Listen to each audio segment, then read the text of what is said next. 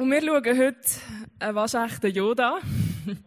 Und zwar sind wir offiziell eigentlich in der Serie Christmas Characters. Ähm, aber wir haben herausgefunden, dass irgendwie die Serie, die wir ja mit dem ISF Zug und mit dem ISF Altdorf zusammen machen, ähm, irgendwie bei uns ein bisschen ins Wasser geht, weil letzte Woche der Phil ist da war und nächste Woche Celebra ähm, Christmas Experience ist. Und darum habe ich die Ehre, die einzige Predigt zu dieser Serie zu machen. Darum ist es nicht wirklich eine Serie, sondern eigentlich fast ein Open Topic, oder? Genau, und zwar schauen wir heute zusammen den Josef an. Der Josef. Ich weiß nicht, wie es euch geht, aber oft schaut man einfach Maria, Jesus und dann ist irgendwo der Josef, oder? Mir hat oft der Fokus nicht unbedingt auf Josef, wo er irgendwie noch so nebenzu steht. Wir kennt ja, ich weiß nicht, ob ihr den Spruch gehört, wenn euch irgendwo ein bisschen fehl am Platz vorkommt, sagt man ja oft irgendwie, du bist das fünfte Rad am Wagen gewesen. Oder man sagt, ich habe mich gefühlt wie der Josef verkrippen.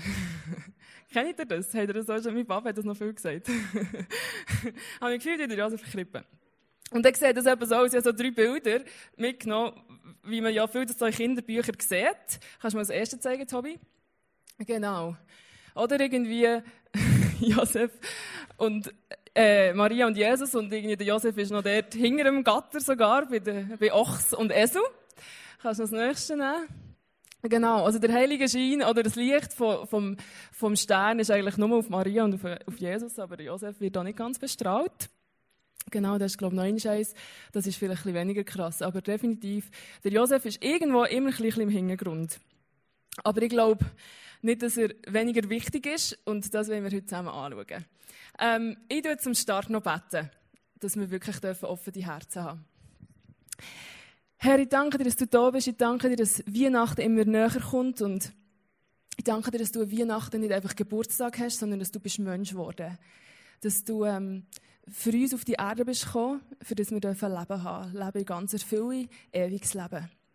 Und ich bete jetzt für heute Morgen, wenn wir ähm, etwas aus dieser Weihnachtsgeschichte rausnehmen, eine Person, dass wir einfach lernen dürfen. Dass wir dürfen verstehen, was du uns heute sagen willst.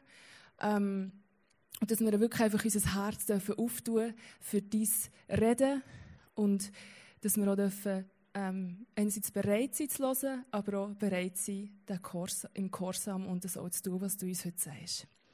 Danke bist du da, Herr. Wir wollen dich verehren und wir wollen dich verherrlichen. Amen. Gut. Weil wir ja nicht so viel wissen über Josef, habe ich mir mal überlegt, komm, wir machen mal einen Lebenslauf, oder? Dann hat man wie mal so eine Übersicht, wer ist der Josef überhaupt? Und das habe ich für mich zusammengeschaut. Ich dachte, ich tue das euch auch präsentieren, wie man sich so bewirbt. Genau. Also wir haben ähm, Namen Josef, Wohnort Nazareth, Heimatort Bethlehem, Nationalität jüdisch. Geburtstag habe ich den 19. März genommen, das ist der Namenstag von Josef.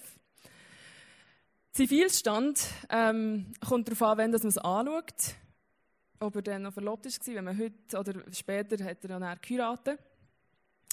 Also er hat sicher einen Stiefsohn gehabt, das ist Jesus. Oder Adoptivsohn, wie man auch vielleicht sagen kann. Und wir haben ja gelesen, wir gehen davon aus, dass die sicher etwa noch sechs oder sogar mehr gemeinsame Kinder hatten.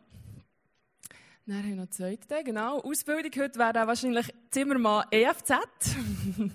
Vielleicht hat er auch noch Weiterbildung gemacht zum Werkstattleiter oder irgendein HF oder FH. Berufserfahrung, ich habe jetzt mal gedacht, dass ich vielleicht selbstständiger wäre. Ich weiß nicht, vielleicht war er auch irgendwo angestellt. Gewesen. Sprache, tut man ja heute auch auf, auf den Lebenslauf. Aramäisch die Muttersprache.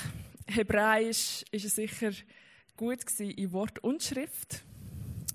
Und Hobbys, ähm, bin ich nicht so kreativ gewesen, weil seid ihr kreativer, was man dann so für Hobbys hatte, jetzt mal Harfe spielen und Tora studieren. also ich habe gegoogelt, ob irgendwie, was man dann so für Hobbys hatte, aber ich habe nicht so viel Gescheites gefunden. Ich bin nur auf einem Portal, genau, das ist noch lustig, bin auf einem Portal gelandet, wo, wo sie dann diskutiert haben, ob Christen dürfen Hobbys haben oder nicht. Und da war eine Frage vom einen, er hat Modelleisenbahn als Hobby, ob er das als Christ immer noch darf. genau, ist einfach lustig, was man so auf, wenn man so auf Portal landet. Gut, also vielleicht habt ihr noch Ideen, was der Josef für Hobbys hatte. Das überlasse ich eurer Fantasie. Das sind alles Facts. Das sind alles Sachen, da haben wir ein bisschen Überblick. Aber wie die Person wirklich ist, vom Charakter, von den Eigenschaften, wissen wir eigentlich immer noch nicht.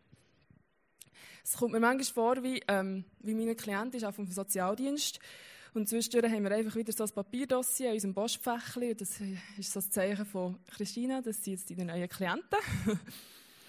Und dann schaust du das Dossier an, schaust vielleicht noch in unserem System, ähm, was über die Person ähm, schon vorhanden ist oder was an Papier von der Person existieren. Das ist vielleicht der Asylentscheid, warum darf er hier bleiben, was hat er für einen Ausweis, vielleicht ähm, von wo kommt er, was hat er für eine Sprache, hat er schon Deutschkurs besucht, wie lange ist er schon in der Schweiz.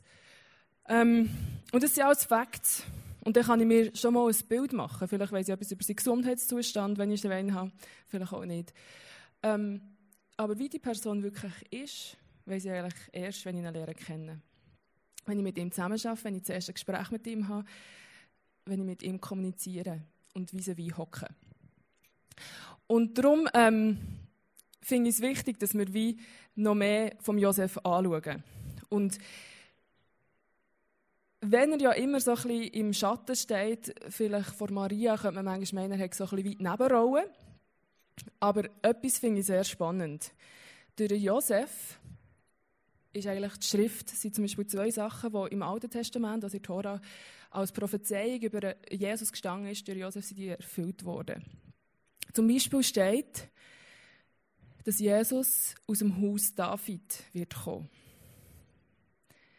Und der Josef ist aus dem Haus David. Wegen Josef hat er den Stammbaum, dass er vom David kommt. Das Zweite ist auch, im Micha steht es, wir haben den Vers Micha 5,1, es steht, du Bethlehem Ephrata bist zwar zu klein, um unter die großen Städte Judas gerechnet zu werden, dennoch wird aus dir einer kommen, der über Israel herrschen soll.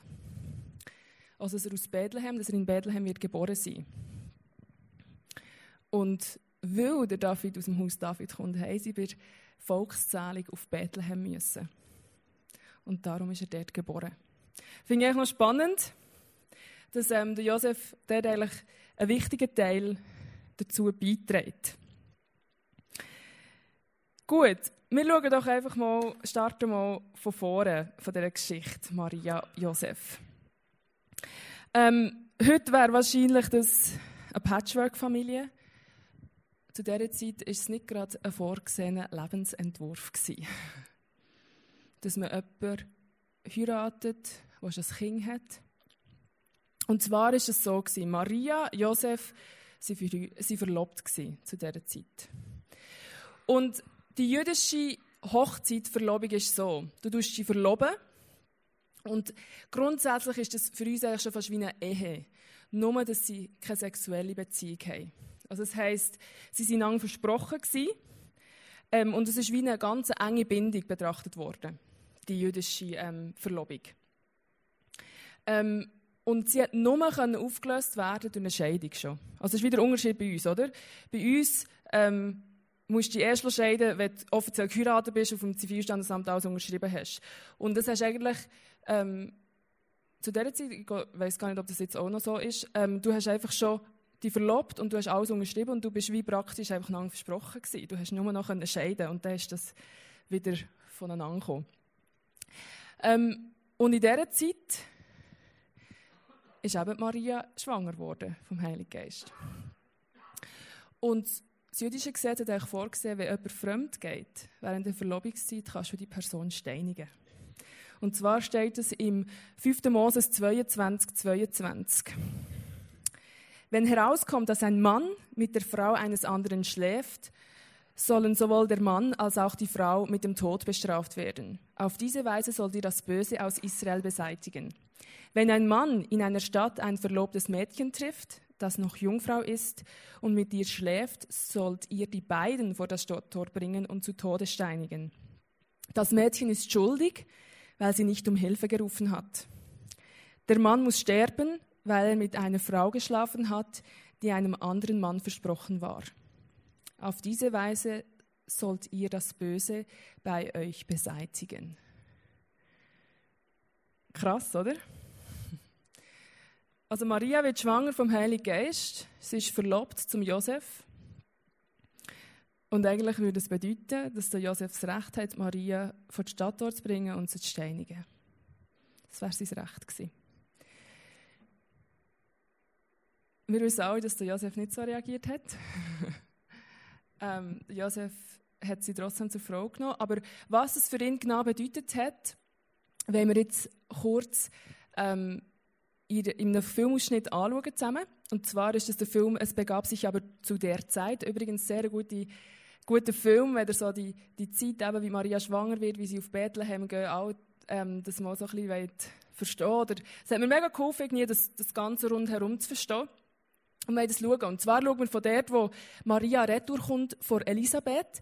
Sie geht ja Elisabeth, ihre Verwandte, besuchen, die schwanger ist mit Johannes. Und sie kommt nach retour. Und wir sehen, wie, wie der Josef herausfindet, dass sie schwanger ist. Und zwar nicht von ihm.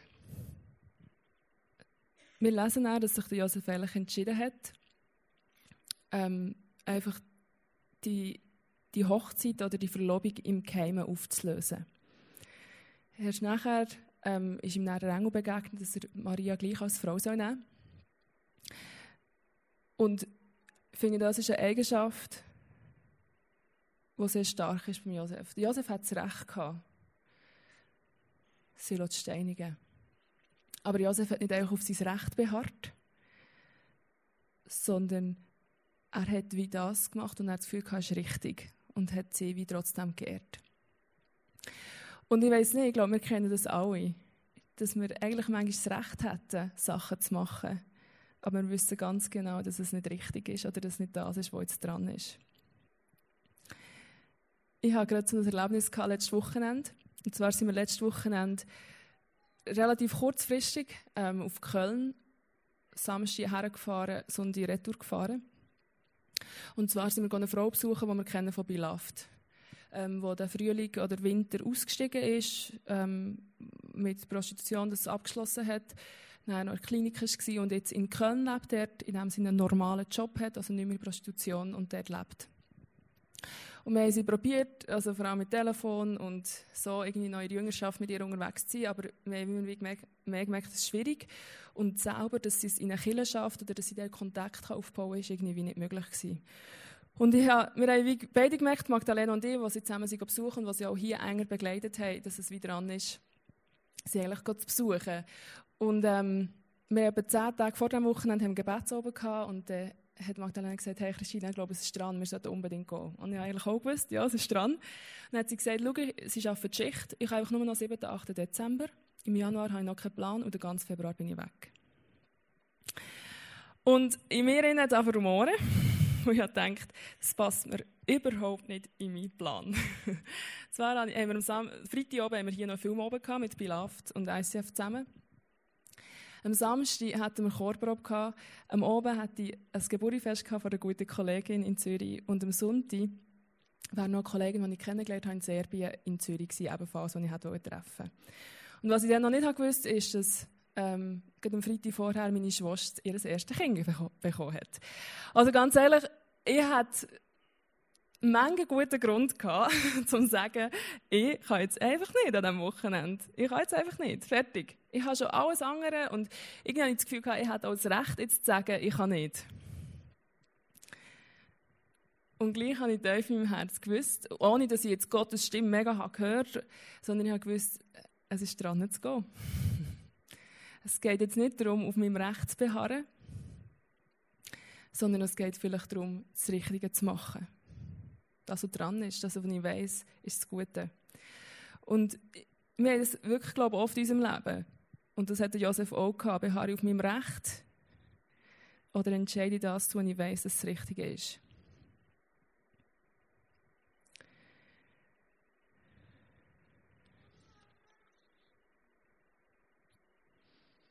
Und ich glaube, es gibt so wie Situationen, zum Beispiel, die ich selber auch schon erlebt habe, zum Beispiel, wenn du verletzt wirst von einer Person. Du hast Recht, hässig zu sein. Du hast Recht, zu verletzt zu sein.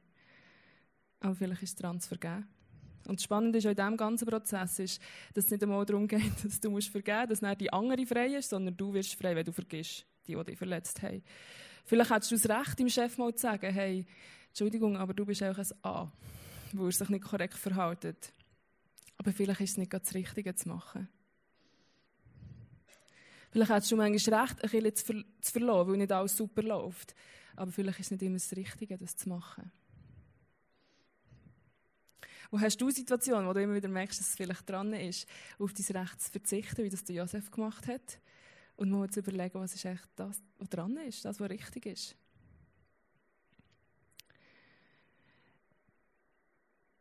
Der Josef hat es eigentlich ja nicht nur mit dem verloren, hat nicht nur einfach die Scheidung so klangheimlich einfach im Stillen auf, also eingegeben oder gemacht, sondern Gott ist ihm begegnet in einem Traum und der Josef war gehorsam. Gewesen. Wir lesen im ähm, Matthäus wird beschrieben, dass Gott viermal zum Josef durch einen Traum geredet hat und er war viermal gehorsam. Gewesen. Nach dem ersten Mal, wo Gott ihm gesagt hat im Traum, er soll ähm, Maria zur Frau nehmen, er muss nicht Angst haben, das Kind sei vom Heiligen Geist, steht, als Josef erwachte, tat er, was der Engel des Herrn ihm gesagt hatte. Ich weiß nicht, wie das bei euch ist, aber bei mir geht das oft nicht so einfach. Gott redet und ich mache einfach. also meistens redet Gott und ich tue eben noch zehnmal argumentieren mit ihm, warum das vielleicht das doch, also warum das doch nicht so eine gute Idee ist, das, was er mir jetzt gerade gesagt hat. Oder ich zweifle, wo ich denke, nein, also ich weiß ja nicht, ob das dann aufgeht und ähm, was ist, wenn ich nachher dumm da stehe? Also ich glaube, der Josef hat sicher auch gezweifelt. Josef hat wahrscheinlich das Ansehen verloren, weil er in dem Sinne eine Ehebrecherin, eine Prostituierte oder wie man das sagen geheiratet hat. Josef hat sich sicher auch gefragt, ob er dem Kind, das von Gott ist, überhaupt irgendetwas beibringen kann. Ob der überhaupt auf ihn wird hören. Aber der Josef hat es gemacht. Gehorsam, ich habe es nachher gesagt, was eigentlich Gehorsam heisst. also Josef war Gehorsam.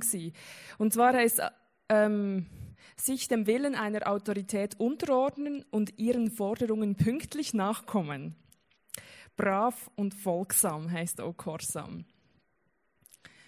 Ich glaube, das hat echt Josef erfüllt. Er hat sich dem Willen von Gott untergeordnet und die Forderungen, die Gott an ihn hatte, hat sie erfüllt.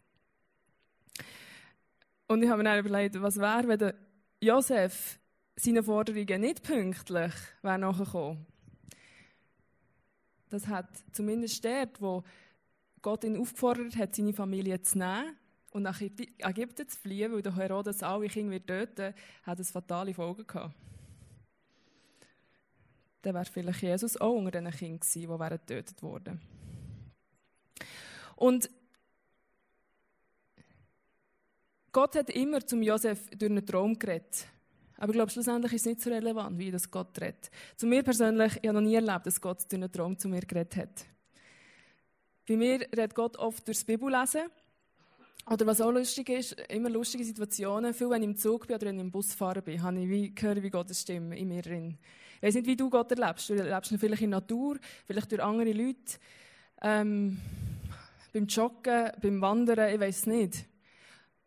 Und ich glaube, dort können wir uns ja immer auch wieder selber auf eine Entdeckungsreise begeben, um herauszufinden, hey, wie höre ich Gottes Stimme am besten? Und es geht nicht durch einen Traum, oh, das ist höher, wenn ich durch einen Traum von Gott höre. Schlussendlich geht es nicht darum, wie du von Gott hörst, es geht darum, dass du es machst, was er dir sagt. Und ich finde den Josef spannend. Und ähm, weil, also das ist jetzt vielleicht ein bisschen, ähm, bisschen fordernd, oder weiß auch nicht. Aber Maria hat eigentlich in dem Sinn nicht wirklich müssen gehorsam sein. Der Gott ist gekommen und gesagt, hey, du wirst, wirst ähm, schwanger werden. Und sie hat gesagt, ich bin deine Dienerin, die Wille soll geschehen. Und das hat sie nicht mehr müssen machen. In dem Sinn. Sie ist schwanger geworden. Josef, Gott hat geredet und er musste Schritte machen. Er hat sich entscheiden, das zu machen, was Gott ihm gesagt hat. Und ich glaube, so ist es so bei uns wenn Gott redet, können wir nicht einfach im Kinosessel höckeln und denken, ah, es passiert ja schon. Oft ist es eben so, dass wir auch Schritte gefordert werden von uns. Und dass wir vorwärts gehen, dass wir uns entscheiden, das, was Gott uns gesagt hat, auch zu machen. Und der Josef hat ja immer wieder, also Maria kommt wie am Anfang vor, sie wird schwanger. Und nachher hat Gott immer zum Josef geredet, wenn es um die Familie ist gegangen. Er ist, es wird auch nicht beschrieben, dass ähm, Gott Maria ähm, begegnet ist in einem Traum, sondern wenn es darum ist gegangen, Verantwortung zu übernehmen für die Familie, Schritte zu tun, ist immer der Josef reingekommen und der Josef ist hergestanden ähm, und hat die Schritte auch gemacht und die Verantwortung für seine Familie übernommen. Und das ist sehr, sehr stark. Ich glaube, Josef hat wie seine Rolle einfach wie im Stillen wahrgenommen. Ich glaube, wenn es einen Oscar wird geben für die beste Nebenrolle, dann wäre die an Josef gegangen. Und sind wir ganz ehrlich, ohne Nebenrolle hat vielleicht auch die Hauptrolle ein bisschen Mühe, die gut zu spielen. Und ich glaube, so wäre es bei Josef und Maria gewesen. Glaube, Maria hat Mühe gehabt, die Hauptrolle zu spielen, wenn nicht der starke Josef nebendran war, der auf sein Recht verzichtet hat, der gehorsam war und der das gemacht hat, was Gott ihm gesagt hat. Ich staune, wie er das eigentlich eingenommen hat, weil ich merke selber bei mir, wenn wir eine Nebenrolle spielen, ist das manchmal für uns, wir manchmal lieber eine Hauptrolle spielen im Leben. Wir manchmal lieber ähm, die sind, die im Mittelpunkt steht. Ich weiß nicht, das geht vielleicht jedem anders, aber manchmal haben wir auch das Gefühl, Gott hat es irgendwie vergessen oder Gott hat es nicht gesehen. Aber ich glaube, Gott segnet eben die Nebenrollen. Es steht ähm, im Lukas, können wir lesen, wo die Jüngerin fragen, hey, wer ist der Größte im Reich Gottes? Und es steht im Lukas 9, ähm, 48, Wer der Größte unter euch ist, äh, wer der Geringste unter euch ist, der ist der Größte. Und genau gleiche Aussage kommt später noch im äh, Lukas Kapitel oder im Lukas 14 steht dann, denn die Stolzen werden gedemütigt, die Demütigen aber geehrt werden. Also eigentlich in den Evangelien, Jesus predigt immer wieder darum, dass es nicht darum geht, dass wir zu oberst sind, sondern er sagt, die Demütigen, die Untersten werden erhöht werden. Es wird, da wo steht, ähm, wegen des Stolzen werden gedemütigt und die Demütigen aber geehrt werden, ist vorher darum geschrieben über ein Hochzeitsmahl, dass wir nicht zu obersten Tisch sollen hocken, weil sonst kommt vielleicht der, der Bräutigam und sagt, hey, könntest du bitte runterhocken, der Platz ist nicht für dich.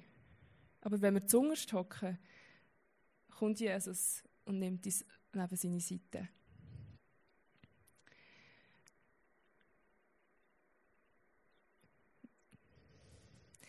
Nebenrolle ist nicht immer so attraktiv, aber in der Weihnachtsgeschichte relevant. ich merke selber, also manchmal wechseln wir ja auch zwischen Hauptrolle und Nebenrolle. Wenn ich zum Beispiel selber hier leite, Lobpreis, dann habe ich wie die Hauptrolle. Dann leite ich. Aber wenn Linda und Sandy neben mir stehen, dann bin ich definitiv in Nebenrolle. Und das ist gut so. Und ich glaube, es gibt Lebenssituationen, wo wir vielleicht eine Hauptrolle spielen, wo wir die Hauptrolle müssen übernehmen müssen.